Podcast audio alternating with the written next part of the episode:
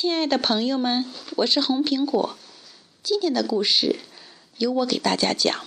故事的名字叫《巴巴爸爸和圣诞礼物》。这天夜里，巴巴爸爸一家睡着了，圣诞老人悄悄送来了礼物。圣诞老人给巴巴伯、巴巴拉拉、巴巴贝尔、巴巴布莱特、巴巴布拉伯、巴巴利波。和巴巴祖都带来了礼物。巴巴祖和他的小猫、小狗，还有他最忠实的南美鹦鹉一起睡得好香。他不知道，一份巨大的圣诞礼物正等着他呢。这份礼物实在太大了，连门都进不去。大家只好打开巴巴祖房间的屋顶。这么点小麻烦，巴巴祖才不在乎呢！快看看礼物是什么？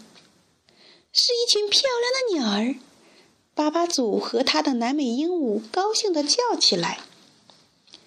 这些鸟儿都来自热带，它们适应不了寒冷的天气。巴巴爸爸一家为它们织起毛衣、毛裤，还有毛袜子。为了给鸟儿们取暖。巴巴爸爸一家砍了很多树，森林里的居民们生气了。巴巴布莱特只好买了一套取暖的设备。河流里的水让转轮不停地转，产生能量，然后就有了电。电能给鸟儿们的屋子里提供热水和暖气。糟糕，河流的水结冰了。可里可里可里，巴巴变！只要有风，也可以发电。如果风也停了，我们还可以用太阳光的能量来取暖。只是这么多设备实在太复杂了。想一想，如果河流里的水结冰了，风也停了，太阳又躲到云层里面，我们靠什么发电呢？看。在自行车下面装上可以转动的轮子，用我们运动的能量一样可以发电。反正我是一点儿也不觉得冷了。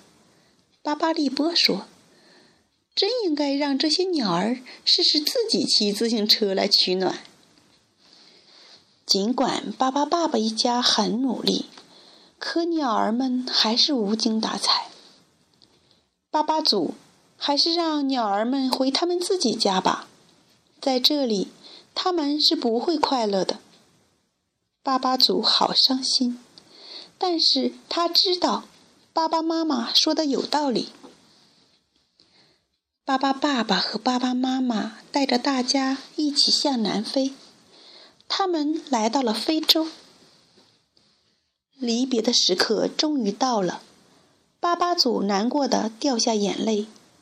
他的老朋友南美鹦鹉呢，正和别的鸟儿玩得欢呢。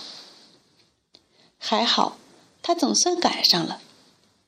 那天晚上，圣诞老人又送了巴巴祖一份礼物。巴巴祖的新朋友虽然没有鸟儿们那么漂亮，可他们在巴巴爸爸家住得非常舒服。朋友们。今天的故事讲完了，我们明天再见。